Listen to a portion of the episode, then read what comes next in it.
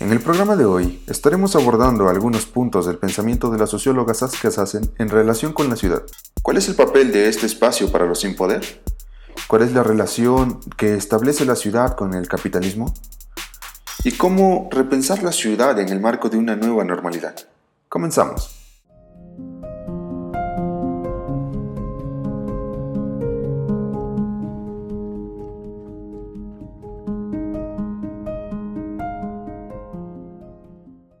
Hola, ¿qué tal a todos y a todas quienes nos están escuchando por las diferentes plataformas en las que se distribuye Antagonía? El día de hoy estamos como siempre en una emisión más del programa y pues saludo con gusto a mi compañero de micrófonos compartidos. Cristian, ¿cómo estás? ¿Qué onda Carlos? ¿Todo bien?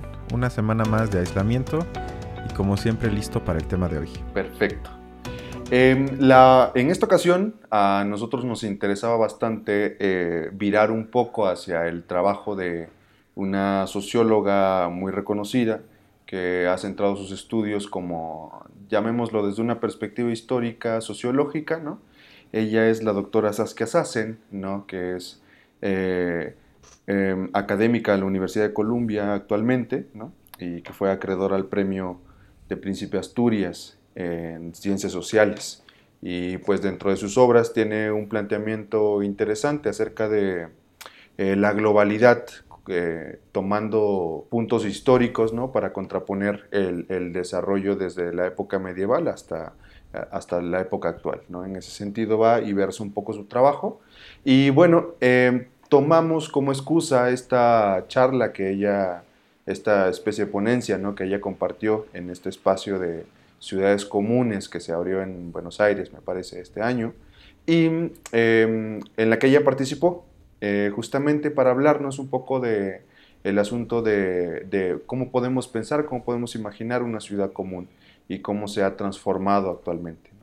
Sí, quizás vale la pena mencionar que ella es de Holanda, porque ahorita que la escuchen, habla un español prácticamente perfecto, pero no, no se dejen e-, engañar por su acento argentino. Ella es de Holanda y habla, me parece, seis o siete idiomas, de manera perfecta, insisto. Y lo digo porque eso le da una perspectiva, yo creo que mundial y entre comillas universal muy interesante porque da conferencias en todos los continentes, en muchísimas universidades privadas, públicas y lleva años viajando por todo el mundo y esto le da una perspectiva, no sé si global, si alguien tenga eso, pero por lo menos internacional. Exacto, esta construcción que a ti te gusta muchísimo como desafanarse de una identidad estática. Quemar sus raíces para elevarse al universal, exactamente. Sí, que ella lo maneja muy bien. Además es muy agradable, creo, en, tanto sus lecturas, en tanto sus textos, ¿no? Sus trabajos, y también escucharla, creo que es muy ameno, ¿no? Por ahí si tienen la oportunidad, pues adelante. Sí, es, es, como una tía buena onda. exacto, exacto, exacto. Y bueno, como el tema de hoy en específico es la ciudad, vale la pena ver el primer clip eh, en donde la autora nos propone por qué es importante hablar de la ciudad.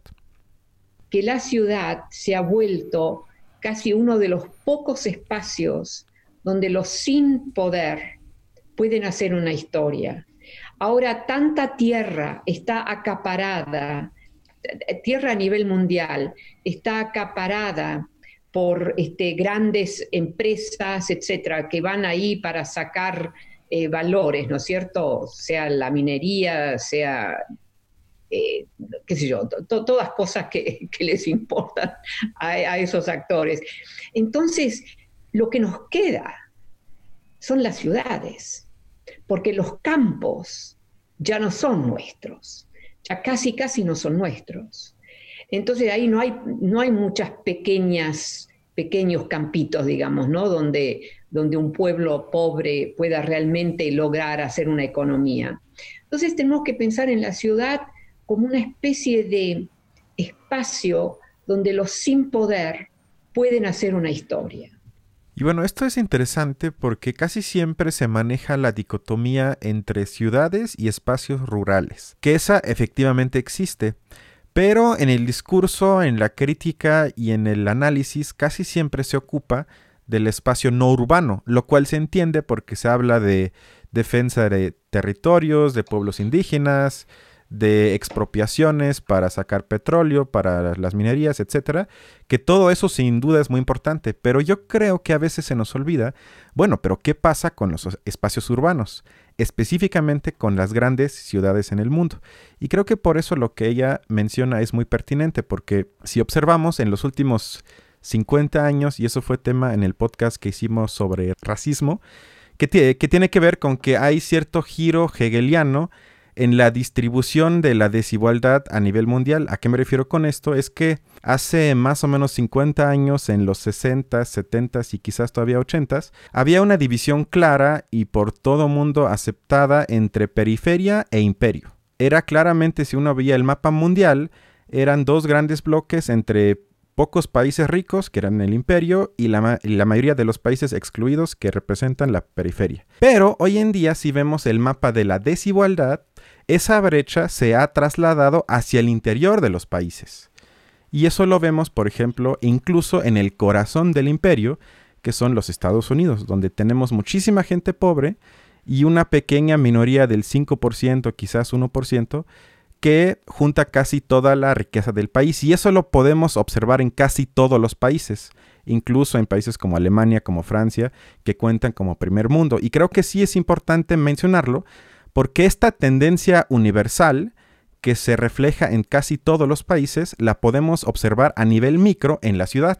Y esto lo traigo entonces para el tema de hoy, porque en la Ciudad de México, en nuestra ciudad, podemos ver, pues yo diría mínimo dos mundos, quizás tres mundos, porque tenemos por un lado Polanco, que puede ser París, no hay ninguna diferencia prácticamente, pero al mismo tiempo también tenemos Iztapalapa, donde hay una precariedad lamentable. Y todo esto en menos de 20 kilómetros de espacio. Sí, justamente creo que eh, es, eh, eh, ha, puesto sobre la mesa un tema que es bien interesante y bien importante em, y que tú has tocado también. ¿En, ¿En, qué sentido va esto? Em, mucho de lo que se pensaba un poco o, una de las, de las críticas que se hace, por ejemplo, al trabajo de estudios en comunidades indígenas o más bien a las luchas que las comunidades indígenas están emprendiendo, es eh, si en este sentido se está tratando de percibir o, tratando de, concretar algún tipo de autonomía que les diera más control sobre sus territorios, sobre sus espacios y pudieran generarse en una especie de comunidad eh, que está fuera, ¿no? Eh, que no pertenece a la ciudad eh, salía la pregunta, bueno, y si esto se logra, ¿no? Entonces, ¿qué pasa con los que no son, forman parte como de esta utopía comunitaria? ¿Qué pasa con ellos? ¿Qué pasa con las personas de la ciudad? Y creo que es importante recalcar, recalcar que el planteamiento de Saskia ¿no? Eh, se centra en ciudades grandes. Ella lo dice de forma muy específica, estamos hablando de ciudades grandes. Y, y, pues aquí Ciudad Monstruo, ¿no? Ciudad de México encaja perfecto como en, estos términos y creo que hacer la, puntuación en ese sentido me parece muy pertinente. Creo que a partir de ahí, ¿no? Podríamos pasar a, hablar justo eh, algunas cosas que, no, me, no, me, gustan tanto del discurso de Saskia. O sea, este asunto muy relativo a, enunciar pues que eh, lo rural se va a perder, ¿no? En una proyección demasiado, eh, ¿cómo decirlo? No sé, eh, avanzada, ¿no? o, más bien una proyección de, cómo el capitalismo va cada vez haciéndose más poderoso y potente, y que quizás saldría la pregunta, ¿estos espacios rurales están ahí todavía porque se necesitan? No, no es porque eh, la lucha o muchos esfuerzos, sino más bien, a ver, creo que son espacios necesarios por los recursos que mantienen, ¿no? En ese sentido. Y em, no estoy muy de acuerdo en desechar los espacios rurales, por ejemplo, porque creo que esto eh, puede parecer demasiado arriesgado en el sentido de eh, podemos cambiar la fórmula en pensar cuáles son los puentes. Y creo que ahorita la pandemia nos ha ayudado bastante también a tejer estos posibles puentes porque si podemos pensar una, una ciudad como una, una, una ciudad sustentable ¿no? en, todos los sentidos, es decir, que pueda mantenerse sola, ¿no? Eh, difiere bastante en que quizás no tiene los elementos necesarios internamente ¿no? para subsistir. ¿A qué me refiero con esto? La pandemia nos ha enseñado muchísimo, ¿no? que quienes dan de comer a las ciudades actualmente ¿no? son las comunidades rurales, los espacios rurales, el campo, y que justo quizás se debe pensar en otro tipo de relación en ese sentido. Bueno, y mm, para eso me gustaría eh, pasar al, siguiente clip, ¿no? que habla un poco sobre estos procesos de acercamientos quizás. Y hay grandes empresas que simplemente van acaparando y comprando todas esas tierras mismo si no las necesitan inmediatamente, pero quieren controlarlas. Entonces realmente lo que nos queda son las ciudades. Y yo diría que dentro de las ciudades, las grandes ciudades. Y aquí otra vez, eh, Saskia no es, no es muy tendenciosa a utilizar conceptos marxistas, ¿no? Pero un poco creo que Marx nos hablaba bastante de esto en los procesos de acercamiento que son necesarios para, para la para justo adueñarse de la propiedad y empezar con los procesos de producción. Y en ese sentido ella está visibilizando un fenómeno que está presente actualmente ¿no? y que es importante señalarlo como tal, es decir, tenemos muchas comunidades, muchos espacios rurales que están siendo invadidos por, por muchas empresas eh, que quieren cercar los territorios y pareciera ser que la salida es entonces, bueno, ya no vamos a poder hacer nada aquí, dejemos este espacio que era tuyo, ¿no? Te pertenecía y vayámonos a la ciudad e integrémonos a esta industria, ¿no? Y formemos parte de la mano de obra que, le va a dar movimiento a este espacio. Y yo creo que en ese sentido eh, podremos encontrar puntos para hacer una crítica mucho más profunda y traer a colación eh, mucho de los de las luchas que se están dando en toda Latinoamérica, es decir, no, hablo solamente de México, sino en toda Latinoamérica, para tratar de contraponerse a estos procesos de despojos, ¿no? Y que muchos de ellos eh, están muy presentes. Aunque según yo, a lo que ella se refiere es que perdimos, porque sí creo que la podemos ubicar en el espectro político en la izquierda. Puede ser una izquierda no marxista, un poco light, pero sí es crítica y creo que ella enuncia tanto el espacio de la ciudad porque asume, y creo que en parte tiene razón, aunque suene feo, que hemos perdido la batalla. Es decir, que hemos perdido casi todos los territorios a nivel mundial y nos quedan únicamente las grandes ciudades para aprovechar que en esos espacios el capital no nos puede explotar. Bueno, sí, sí nos puede explotar, pero no nos puede expulsar por completo y por ende es todavía un espacio donde por lo menos el potencial en teoría presente de protesta y resistencia es mucho más grande que en los espacios no urbanos, porque ahí hemos sido expulsados, nos han ganado casi todas las batallas. Y nada más un dato para eso. En México, el 25% del territorio, es decir, de la superficie, se encuentra concesionada. ¿A qué se refiere con eso? a que una cuarta parte del suelo mexicano le pertenece a empresas privadas, para que hagan con él lo que, ellos, lo que ellas gusten.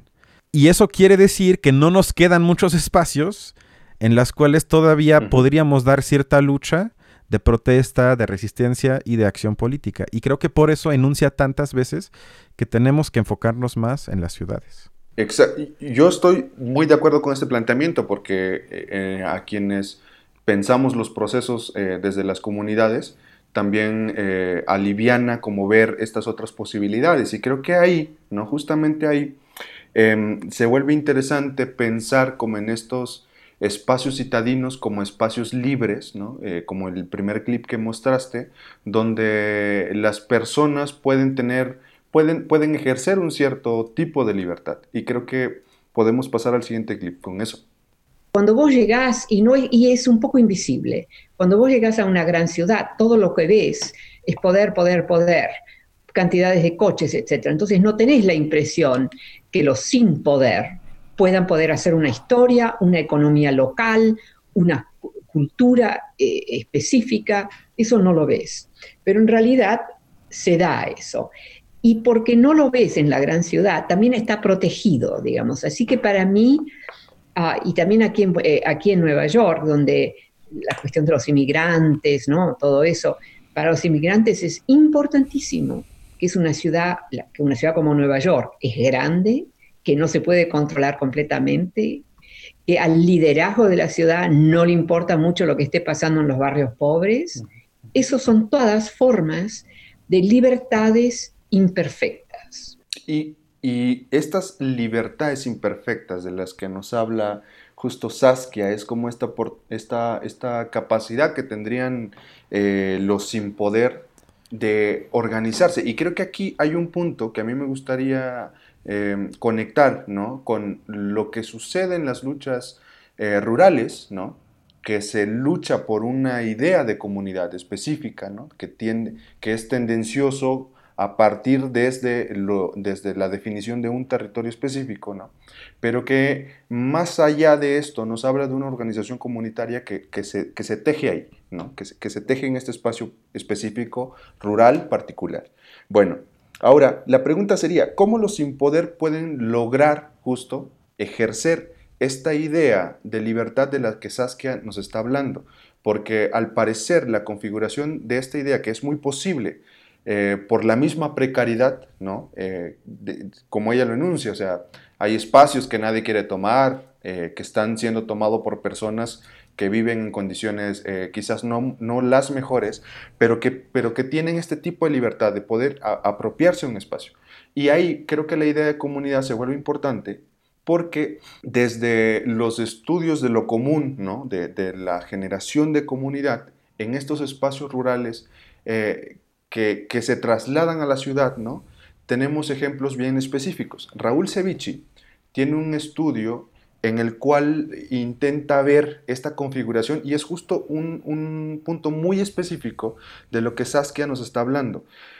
Él eh, hace un estudio aquí en Ciudad de México, existe una comunidad que es Capotzingo se llama, o sea, y es parte de la Ciudad de México, ¿no? Y esta ciudad, esta, esta comunidad que vive que se apropió de un espacio eh, que no tenía buenas condiciones, ellos tuvieron que, poner la electricidad, todo, tuvieron que gestionar todo y al parecer concretaron una pequeña comunidad dentro de la ciudad, ¿no? Que no está separada de esta misma, sino más bien es un espacio configurado a partir de lógicas eh, comunes eh, que generan una comunidad específica y que les da seguridad dentro de un espacio precario. ¿No? y les da una cierta libertad de poder conectarse entre ellos mismos, ¿no? utilizando la misma ciudad como un elemento que les da de comer todos los días. Son personas que vienen a trabajar en la industria, ¿no? que, tienen su chamba aquí, pero tienen su espacio seguro allá. Y, lo construyeron, ¿no? Y es un poco como esta idea de libertad, porque eh, en el estudio de Ceviche esto sale un poco a, la usanza, o sea, no, no, hay, no hay mucho control, no hay mucha restricción porque es, un espacio que nadie quiere y se está siendo, está siendo ocupado, está siendo habitado y se, y se ha convertido en una comunidad eh, que puede dar condiciones de vida favorables para las personas, ¿no? En muchos sentidos, me parece. Me dejaste sin palabras. no, creo que es un planteamiento interesante y vamos ahorita a ver para complementar lo que dijiste, lo que Sassen opina sobre la distinción de clase o la distribución de clase dentro de las ciudades y a ver si existe para ella tal cosa como la clase media. Modestas, donde trabaja, trabajan, son serios, o sea, realmente se merecen tener algo un poco bueno, digamos. Esos están ahora, como dirían los italianos, fuori circuito, ¿no es cierto? Ya, ya no entran más, no pueden. Entonces tenemos las clases medias, como dije ya, se dividen entre una clase media muy, muy rica, que casi no es clase media realmente, y una clase media empobrecida. Eso es lo que estamos viendo hoy en día en muchas de nuestras grandes ciudades. Las pequeñas ciudades es otra cosa, pero por ahí también van a llegar ahí, ¿eh? pero esta, esta rapporteur que hizo, que inició esta, esta investigación, donde yo participé también y donde salió el film y todo eso, este, ella eh, sigue encontrando casos y ahora se ha ido, por ejemplo, a África, donde también en un continente como África están entrando estas modalidades que son súper complejas, abstractas y grandes empresas que primero, antes no se, no primero, pero antes, antes no se hubieran interesado en hacer nada de eso. Y ahora les interesa porque no lo ven como, ah, vamos a ayudar a gente, o no, no, es simplemente son materialidades que se pueden financializar. Porque el sistema financiero es el sistema dominante. Aquí no, la banca tradicional no, es para nosotros los pobres, digamos. pero las altas finanzas son realmente el sistema en juego. Y bueno, esto nos lleva entonces a dos niveles. Por un lado, a la dimensión financiera del capitalismo hoy y a uno de los planteamientos generales en toda la obra de Saskia Sassen, que tiene que ver con que según ella hay un cambio en la estrategia y el funcionamiento del capitalismo que ella denomina lógica de expulsión. Y vamos a ahorita a ver un breve clip en el que ella explica a qué se refiere ella con esta lógica de expulsión. Yo creo que uno, uno de los cambios fundamentales de esta modernidad global que estamos viviendo ah, e, es que hemos pasado de una lógica donde el sistema político, económico, en realidad quería incluir, la lógica del sistema era incluir a gente como consumidores y como trabajadores, digamos, inevitablemente, pero como consumidores. O sea, un proceso de incluir, que no tiene que ver con magnanimidad, con generosidad, con iluminismo, nada. Era la función económica, el consumo de masa, la producción de vivienda de masa, la producción de manufactura de los toasters, las heladeras de masa el consumidor era crítico, era la maquinaria, o sea, el, el periodo del keynesianismo que empieza en muchos países en los años 40, pero con ustedes en España tiene una historia quizás un poco distinta. Yo creo que hoy en día, si yo me pregunto cuál es la lógica del sistema, y si yo me ubico al límite del sistema, veo un proceso de incorporación como consumidor, no.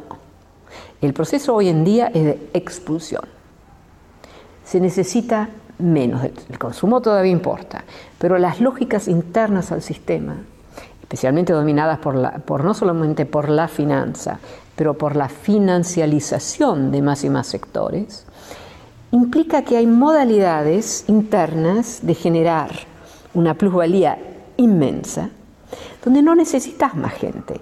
Y bueno, lo que acaban de escuchar es muy importante porque en pocas palabras a lo que ella refiere es que hay un cambio fundamental en los requerimientos del capitalismo. Mientras hace 30, 40 años, en la época llamada estado de bienestar, éramos, hablo de los sujetos, necesarios, por lo menos por nuestro consumo. Ahora, siguiendo a Sassen, ya no lo somos ni siquiera para eso, sino ahorita somos expulsados por el capital y el mismo capital ya no nos, ya no nos necesita para eh, generar su plusvalía, que eso lo aprendimos hace una semana en el último podcast, que es la plusvalía. Y esto también tiene que ver, que ella no lo dice, pero lleva implícito, si aceptamos su argumento, nos podemos explicar los aumentos en las migraciones forzadas, que responden justo a esas expulsiones y por ende la gente pierde todo y tiene que huir del país y ojalá los acepten en otro. Y como también ya lo hemos dicho aquí, ellos tienen el sueño, en su mayoría, de simplemente ser un trabajador explotado y que con eso formen parte de la globalización, que simplemente sean jugadores en este juego, porque como son expulsados ya ni siquiera son esos. Y esto otra vez tiene que ver con una idea que también ya mencionamos creo que en el episodio que hablamos sobre Zizek, con el planteamiento de Sloterdijk, que habla de dos esferas hoy en día, la esfera de los que estamos adentro del capitalismo, que todavía podemos participar, y la segunda esfera, en este globo de gente que ya es dispensable para el capital y que ya queda expulsada y que ya no es necesario para nadie. Y ella también menciona un ejemplo importante, nada más es un clip ya muy, muy, muy breve, que lo que hace China en África, porque uno podría pensar, bueno, seguramente el país que lidera las expulsiones en el mundo son los gringos, son los Estados Unidos, como siempre, pero ah, ah, ah, ella nos dice y nos da un ejemplo de que sobre todo en el continente africano el que actúa no es Estados Unidos, sino son los chinos. Cuando China compra 3 millones de hectáreas en Zambia para plantar eh, palma para hacer biofuels, es un proceso de expulsión masiva, no solamente de una fauna y de una flora, pero de pequeños agricultores, de pueblos enteros. Entonces el sistema va generando expulsiones. Y bueno, con esto creo que queda claro que quizás urge fijarnos más en China, menos en los Estados Unidos. Y China es mucho más peligroso en el sentido de que ellos ni siquiera a nivel discursivo hablan de justicia, derechos humanos y todo eso, porque con los Estados Unidos por lo menos los podíamos criticar porque ellos oficialmente invadían a los países por eso. Pero China no. China abiertamente dice, lo único que nos importa es nuestro interés, lo cual lo hace obviamente aún más grave. Y justo, o sea, nada más para puntualizar un poco eh, esto de lo que está hablando Saskia eh, y ver cómo se ya hay un nivel de plusvalía generado en, como en una riqueza mundial, podemos decirlo, donde los grandes poderes económicos ya no tienen la necesidad de generar esto. Y ahora hay una lógica de inversión, ¿no? O sea, eh, nos definimos ya solo por invertir, invertir, invertir. Y lo podemos escuchar bastante eh, por ejemplo, también aquí en México, ¿qué, fue lo que pasó con el sexenio de, eh, Peña Nieto, ¿no? O sea, políticas específicas para la inversión en México, ¿no? O sea, creo que es una de las cuestiones bien interesantes que ahora para que un, país pueda crecer lo que necesitamos es invertir eh, y, esa inversión no podemos generarla internamente en el país porque no hay esa riqueza y la traemos del exterior. Y entonces la lógica es invertir y ocupar espacios, ¿no? Que, puede ser bien constantemente asediándonos, ¿no? Eh, y, se vuelve en una lógica perversa, justo como, como lo has tratado de, ejemplificar. Sí, y ahorita que dimos un pequeño viaje al planteamiento teórico general de Sassen, lo vamos a aterrizar otra vez en el, en el espacio de la ciudad, porque ahorita dejamos claro que ella habla de expulsiones. Pero eso justamente es el punto tan interesante del espacio urbano, porque a pesar de que efectivamente hay lo que se conoce como gentrificación, que quiere decir que cada vez los espacios que antes eran considerados espacios populares, como por ejemplo la colonia del centro histórico, la colonia Roma, hoy en día son colonias de clase alta y la gente que antes vivía ahí se encuentra más o menos forzada, hay que decirlo, para abandonar esa colonia y eso se conoce como, como gentrificación. Pero más allá de eso, aún así, Sassen argumenta que la ciudad es el único espacio a nivel mundial donde a pesar de todo conviven las desigualdades y tenemos que ver, porque para algunos ha de ser feo y molesto, ver, por ejemplo, los trabajadores mientras construyen, por ejemplo, un edificio. No nos salvamos de eso. Aunque los expulsemos luego a que vengan desde Tlanepantla a la obra en la colonia del Valle, pero aún así ahí los podemos observar. Escuchemos lo que ella dice al respecto. ¿Cómo podemos no olvidar al hecho que hemos sido dependientes en varias situaciones de trabajadores a menudo mal pagados, donde siempre hay alguien que se muere de un accidente, etc. ¿Cómo logramos reconocer que la gran ciudad no necesita solamente a los intelectuales, a los expertos de esto y de lo otro, a los financieros, pero que también necesita a esos trabajadores y que esos trabajadores a menudo pagan un precio. Siempre hay alguno que se muere de un accidente, ¿no es cierto?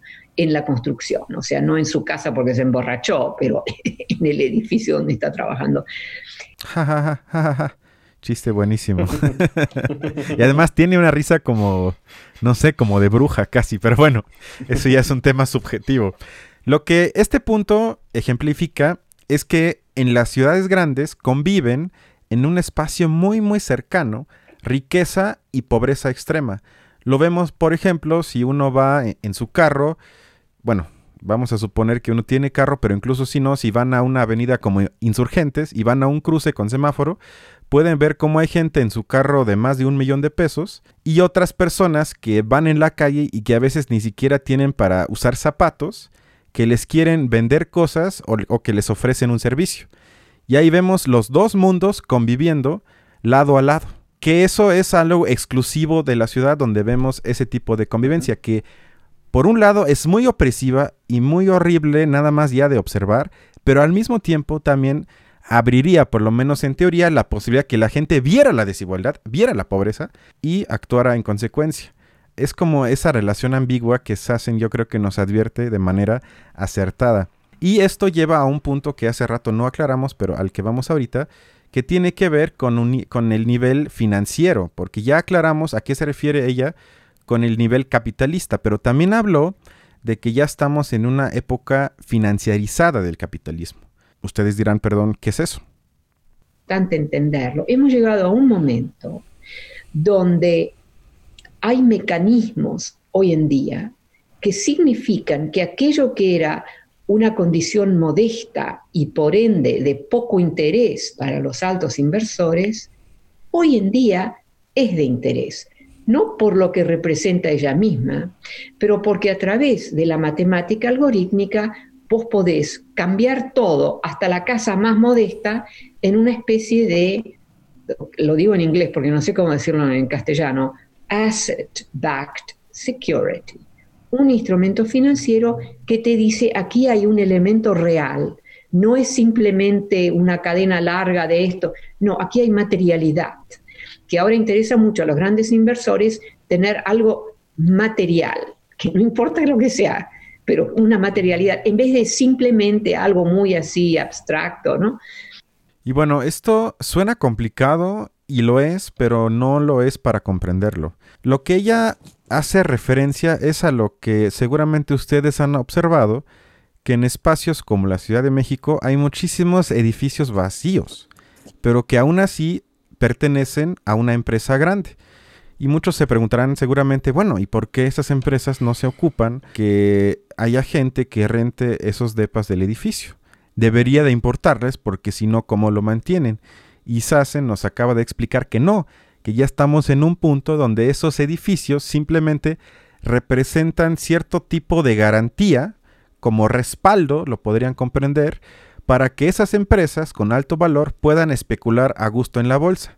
Que cuando, por ejemplo, hacen algo riesgoso, entre comillas, en la bolsa de valores, siempre digan aquí tengo el, como garantía, como respaldo, este edificio y no les importa si vive gente ahí o no, porque realmente comparado con lo que especulan en la bolsa, estamos hablando ahí de cantidades muy menores. Y esto obviamente implica ya una perversión, aunque no me gusta ese concepto, pero implica una perversión en el sentido de que se supone que el espacio urbano de lo que carece siempre es espacio de vivienda y lo que falta son departamentos para que la gente pueda vivir en ellos y no para que las empresas especulen con ellos. Y esto eh, lleva a que hasta ahorita creo que Carlos y yo compartimos grandes partes de la crítica de Sassen, con algunos matices por ahí y por allá, pero ahorita vamos a lo de siempre, que cuando ya se le pregunta, bueno, Saskia, entonces, ¿qué es lo que podemos hacer? ¿Cuál es la ruta? ¿Qué nos recomiendas? ¿Cómo debemos actuar? ¿Qué hay que hacer? Y ahí sí creo que vamos a coincidir, pienso, pero ahorita tú me dirás, que se queda muy, muy corta. Pero vamos a escucharla. Eh, preguntarte o estaban dudando en eh, si justamente esta toma del poder de los sin poder, valga la redundancia, eh, puede solo traccionarse a través de lo que le llaman en algunos países el cielo se toma por asalto, es decir, una irrupción de, este, de estas poblaciones en las ciudades y de una reapropiación.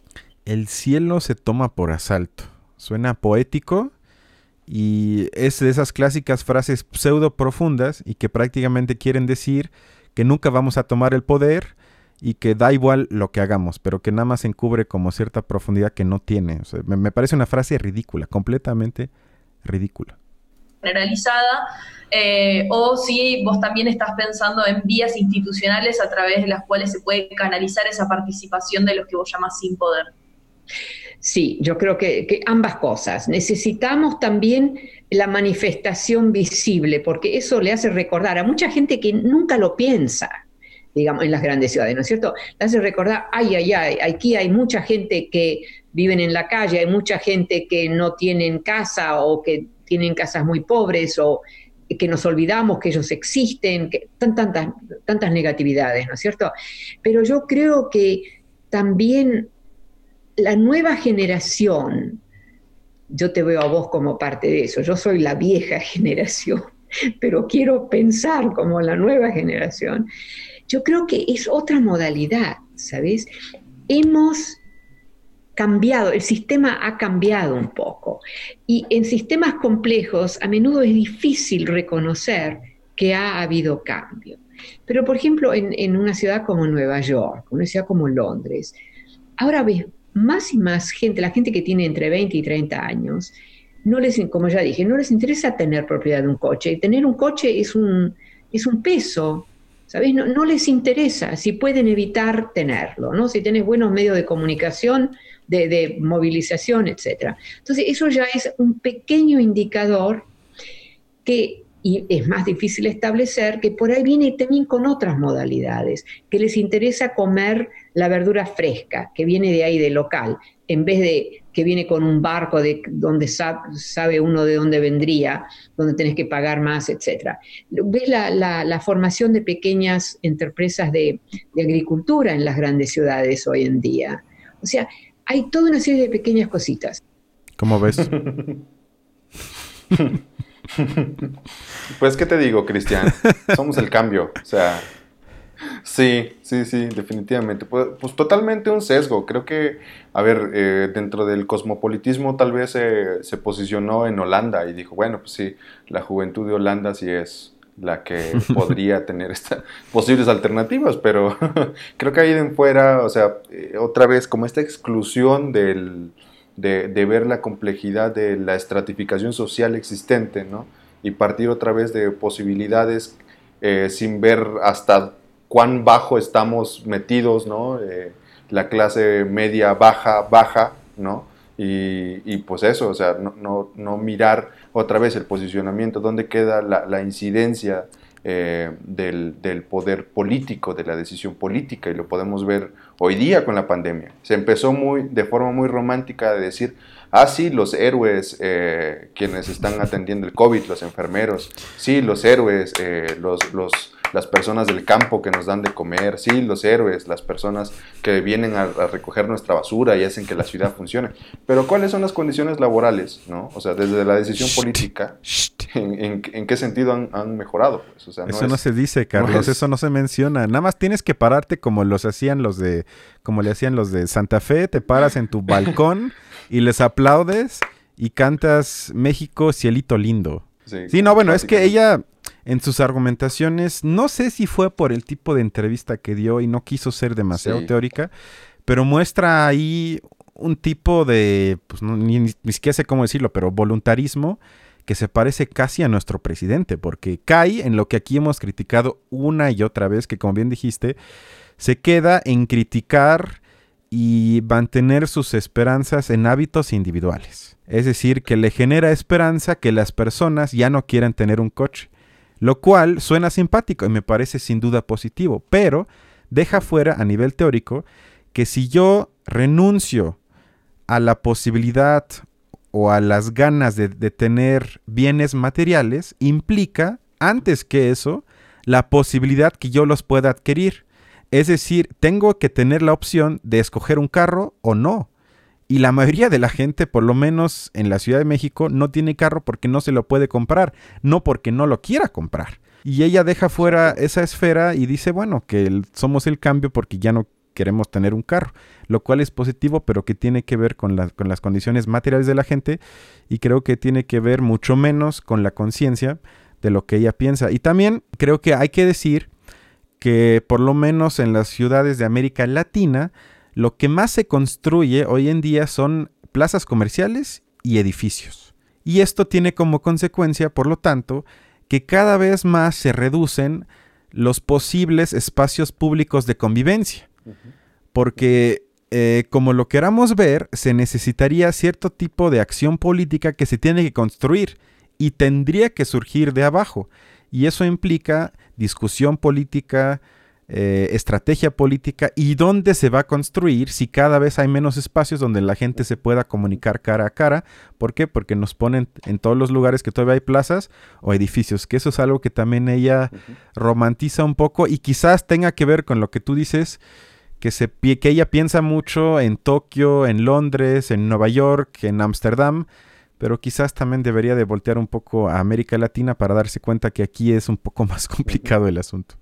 Sí, sí, sí, sí. No, y aplaudir también algunas cosas interesantes, por ejemplo, en eh, Guadalajara, ¿no? El gobierno en Jalisco, pues hizo ampliaciones, ahorita con lo del COVID, ampliaciones eh, de ciclovías. O sea, eso es súper bueno, o sea, lo pensarías dentro de muchas cosas que tienen deficientes. Pero, es bueno, es bueno si viene acompañado, lo cual yo desconozco, con una política de subsidio de las bicicletas.